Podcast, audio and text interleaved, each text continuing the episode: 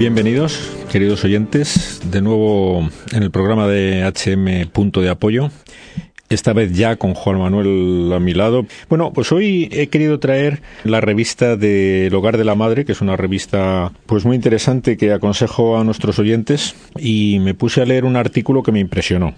Se titula Ama a tu prójimo como a ti mismo. Es la historia de un matrimonio polaco que realmente dieron su vida por ayudar a los demás sin mirar a quién ayudaban, ni qué pensaban, ni qué religión tenían ni, ni nada, simplemente porque eran seres humanos necesitados de ayuda. Y lo enlaza este artículo con, bueno, con el mandamiento de amarás a tu prójimo como a ti mismo, que es el cogollo. Amarás a Dios sobre todas las cosas y a tu prójimo a ti mismo es el cogollo, el resumen de, nuestra fe, ¿no? síntesis de la fe. Y claro, pues ejemplos como este, yo me alegro mucho que en esta revista nos los recuerden porque es necesario ver cómo ha habido cristianos normales, en concreto labradores de Polonia, sin gran formación humana, ni técnica ni académica, pero con una formación cristiana, como se demuestra, porque nadie puede pretender mejorar el amor al prójimo que, que como lo hicieron estas personas, dando su vida. Tú sabes que yo tengo un gran cariño a los polacos porque estuve durante tres años viajando por Polonia, eh, en los puertos de Danzig, Gdynia, Szczecin, y donde tuve la suerte de conocer a un, a un matrimonio.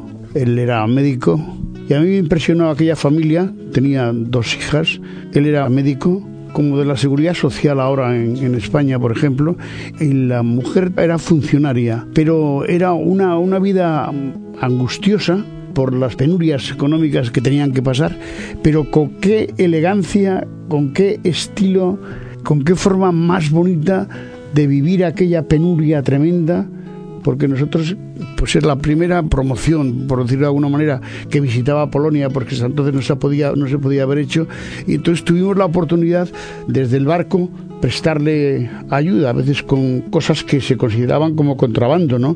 Pero que era pues facilitarles, pues no sé, arroz, garbanzos, lo recuerdo perfectamente, naranjas, plátanos, eh, sacándolos a escondidas pues para que aquella gente tuviera. Pero con qué elegancia nos trataron y nos recibieron y nos tuvieron, vamos, durante el tiempo que estuvimos allí. No, es la primera vez que alabamos a, los polacos, que son un ejemplo de todo. Pero bueno, esto es mera anécdota el que sean polacos porque hay ejemplos de este tipo en todos los sitios. En concreto vamos a contar esta historia brevemente para que no nos quite el tiempo en lo que a mí me interesa centrar el tema, que es en cosas muy concretas que puede hacer cualquiera que esté escuchándonos. No se trata de admirar cómo en la Segunda Guerra Mundial este matrimonio polaco que escondía judíos en su granja, sabiendo que tenían órdenes terminantes de que quien lo hiciera sufriría la pena de muerte, pues esta gente desoyó esas, esos mandatos humanos y por ayudar a esas personas a intentar salvar su vida, los, los ocultaron en su granja. Bueno, pues enterados los mm, alemanes nazis de esto, se presentaron un día en la, en la granja, pues fusilaron allí mismo a la salida de la casa a los padres delante de sus seis hijos pequeños y después se preguntaron con frialdad ¿y ahora qué hacemos con los niños? Pues el jefe de la patrulla dijo pues vamos a hacer lo mismo y dispararon sobre los niños allí mismo. ¿Por qué? Pues eh, decía que así le quitaban trabajo a los labriegos del pueblo, ¿no? Para si no tenían que cuidarlos. Bueno, unas barbaridades que, que son espeluznantes el leerlas solo, no digo nada el, haberlas, vivido. Bien, y esta gente, bueno, pues nos da un, ejemplo, como digo, de, saber despreciar la, el miedo, la prudencia humana por cumplir algo que es lo más grande que puede hacer un hombre, que es ayudar a los demás, intentar salvar la vida de los demás. Pero como digo, esto que hicieron esta gente, que en el fondo es el mandato de vete y haz tú lo mismo que dice el Señor eh, en la parábola del buen samaritano, le dice vete y haz tú lo mismo. Es lo que al final, independientemente de las creencias, en concreto el samaritano pues era un no creyente, un gentil, una persona excluida del pueblo judío, ¿no? Sí, considerado. Pero aquí el Señor lo pone como ejemplo, que es el que hace eh, los sacerdotes que pasaron al, lado de aquel malherido un sacerdote en concreto y un levita, dice el Evangelio, pasaron de largo, pusieron las disculpas que al caso suele ponerse en estos casos, no tengo tiempo, es un extranjero, ya está medio muerto, me voy a complicar la vida, yo tengo muchas cosas que hacer, otro habrá que lo hará, miles de, disculpas que nos suenan a todos, ¿verdad? pues estas disculpas... No es nada popular atender a esta persona. Las, disculpas que podían haber puesto estos, tenemos seis hijos, nos amenazan de muerte, por favor, iros a otro sitio, no, no os podemos hacer nada por vosotros, pues no, dijeron, estáis en peligro, venid aquí, ocultaros y haremos por vosotros lo que, lo que haya que hacer. Bien, pues esta, esta idea mm, heroica, pero que es lo que nos pide Dios a todos, en el fondo, lo supieron llevar a cabo este matrimonio. Pero, como digo, ¿Por qué traigo esto al programa? Bueno, estoy muy sensibilizado últimamente porque como tengo la suerte de, de, tener una profesión que me pone en contacto con personas que cuidan a otros enfermos, pues porque tengo familias que vienen a hablar conmigo en la, en la consulta y me cuentan sus dificultades para hacer cosas que son elementales, que son normales, que son lo que cabría esperar de cualquiera. Las presiones que están recibiendo últimamente para que no hagan, que no cumplan con su obligación. Bueno, por ejemplo, pongo el ejemplo de una señora que me viene a ver por la motivo profesional y que estaba agobiada, estresada. Y dije, bueno, ¿qué le pasa si usted normalmente no está en este estado de tensión, de agobio? Dijo, bueno, pues mire, no, no, no sé por qué será. Bueno, quizás se deba a que tengo a mi madre en casa enferma, que se ha roto la cadera. Le dicho, bueno, tanto, le, tanto estrés le supone eso, ¿no? No, no, no ese es el problema. Me, bueno, me supone un trabajo extra, pero bueno, tampoco es nada del otro mundo. Es simplemente mi obligación y mi, gusto cuidar a mi madre. Pero mi marido, mi hija, mis amigos no hacen más que insistirme que lo lleve a una residencia, que para qué me voy a complicar la vida, que, que no, que y, estoy sufriendo una tremenda presión desde que está en mi casa mi madre conmigo por parte de quienes me rodean diciéndome que no lo haga, que no lo haga, que haga otra cosa, que la lleve, que la cuiden otros. Y yo eso no puedo hacerlo. Mm, es mi madre y, tengo que hacer esto. Y además me decía, si no lo hiciera, seguro que estaría peor. Es decir, yo le decía con una claridad, vamos, lo veía muy claro. Le dije, incluso desde el punto de vista médico, lo que está usted haciendo es lo que más le conviene.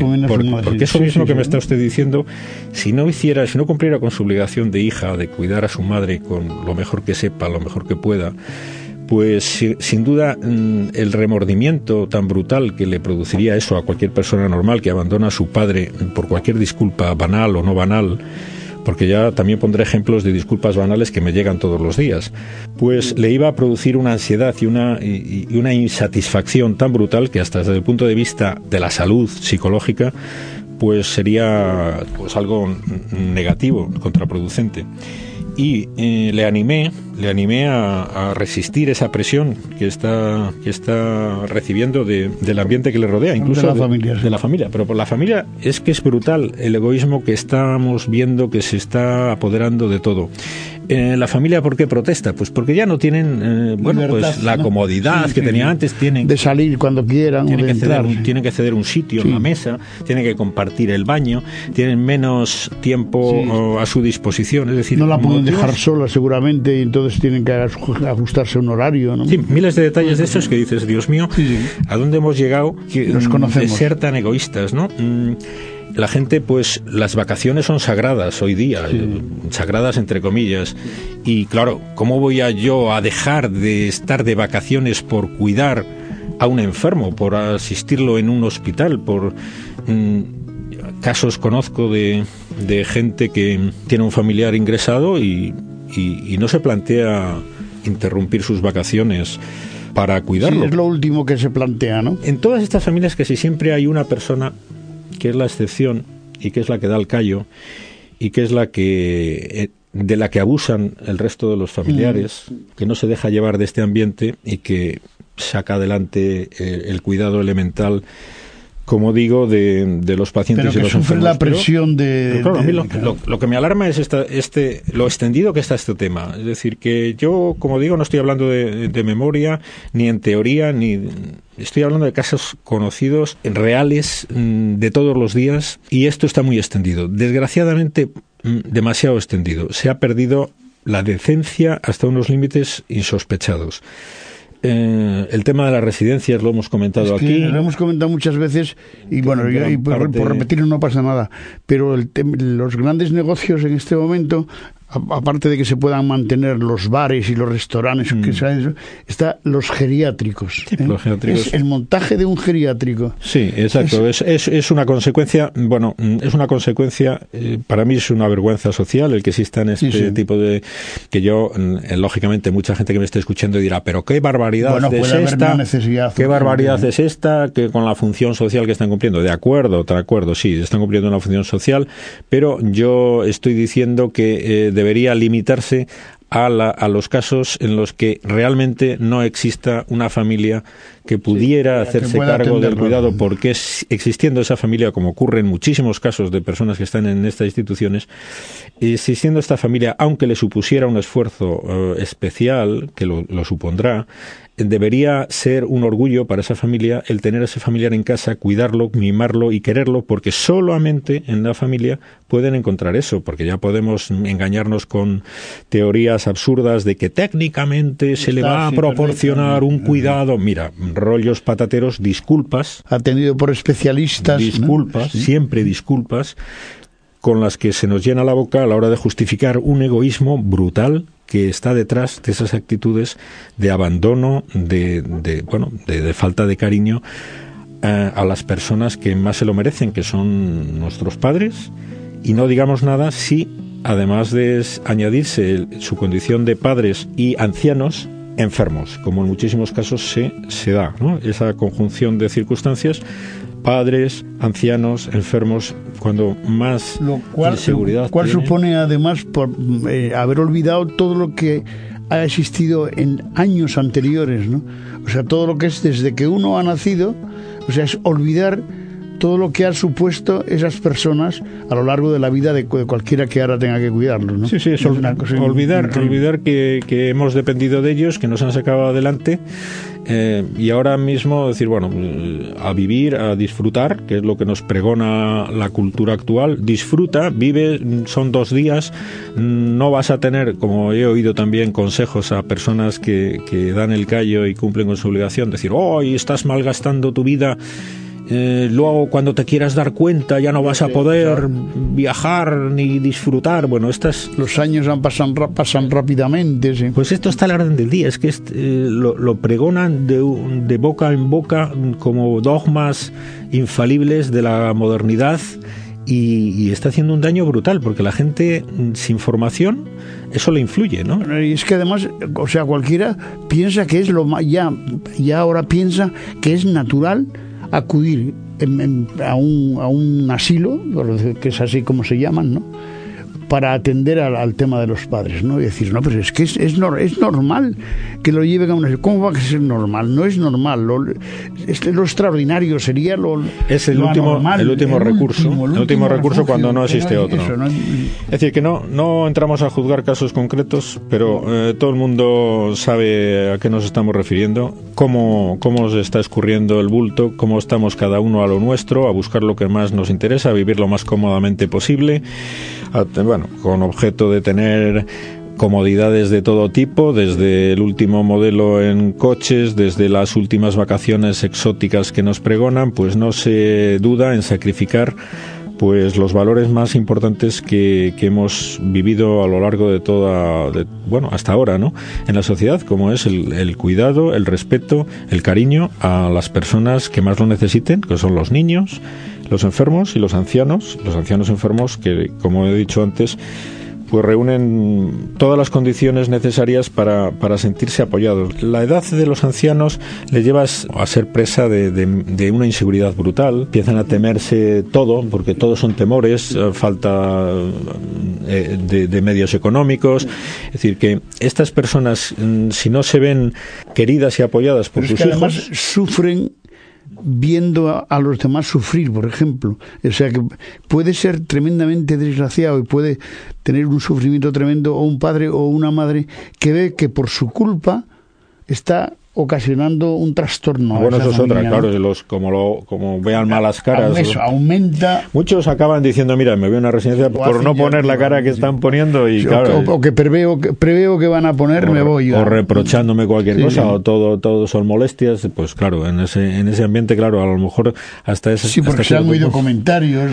Hasta cierto punto explicable, ¿no? Em, ¿Sabes dónde suele ocurrir mucho? Y esto es en cuando cuando se mm, estructura una, familia, una, digo, una, una vivienda, ¿no? Y se hace una separación o una habitación y tal, y los padres están descubriendo que para ellos no existe absolutamente nada, porque esta va a ser la habitación de los niños y esta es la de jugar, y aquí vamos a poner el salón y esto otro va a ser un office. Dice, pero bueno, yo, estoy estorbando aquí. Yo estoy estorbando. Yo voy a buscarme algún sitio antes de que Porque ya veo que me voy a quedar en la calle. Bueno, pues mm, volviendo a la anécdota de de, esa persona realmente me, me, gustó como simplemente reforzándole y apoyándola en, en, esa idea que tenía ella de que estaba haciendo bien, se le acabó toda la angustia. Mm. Recuerdo que acabó la consulta encantada y con una satisfacción brutal de encontrar por fin a alguien que le apoyara en algo que ella notaba notaba que... tenía que hacerlo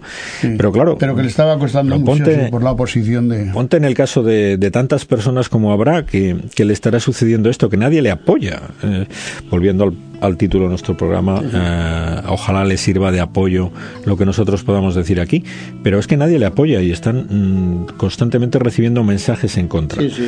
claro, bueno, esto también es fruto de, si leyéramos uh, los que somos cristianos, ya los que no son cristianos que a veces nos dan ejemplo de cómo se hace esto, porque vuelvo también a la parábola esta que da pie al, al artículo, el samaritano, es el que tiene que dar ejemplo, el único infiel, el único fuera del rebaño, ese le da ejemplo a todos todos los demás de cómo se debe de uno entregar a, servir al, al, que lo necesita, al moribundo, tal, desconocido, eh, que pasaba por allí y se vuelca con él. Bueno, pues tantos que no son cristianos están haciendo eh, esto mm, con sus padres y están dando el callo y, y, eso es lo que lo que tiene que hacer todo el mundo y parece mentira que los cristianos no estemos dando el ejemplo que debemos dar en esto.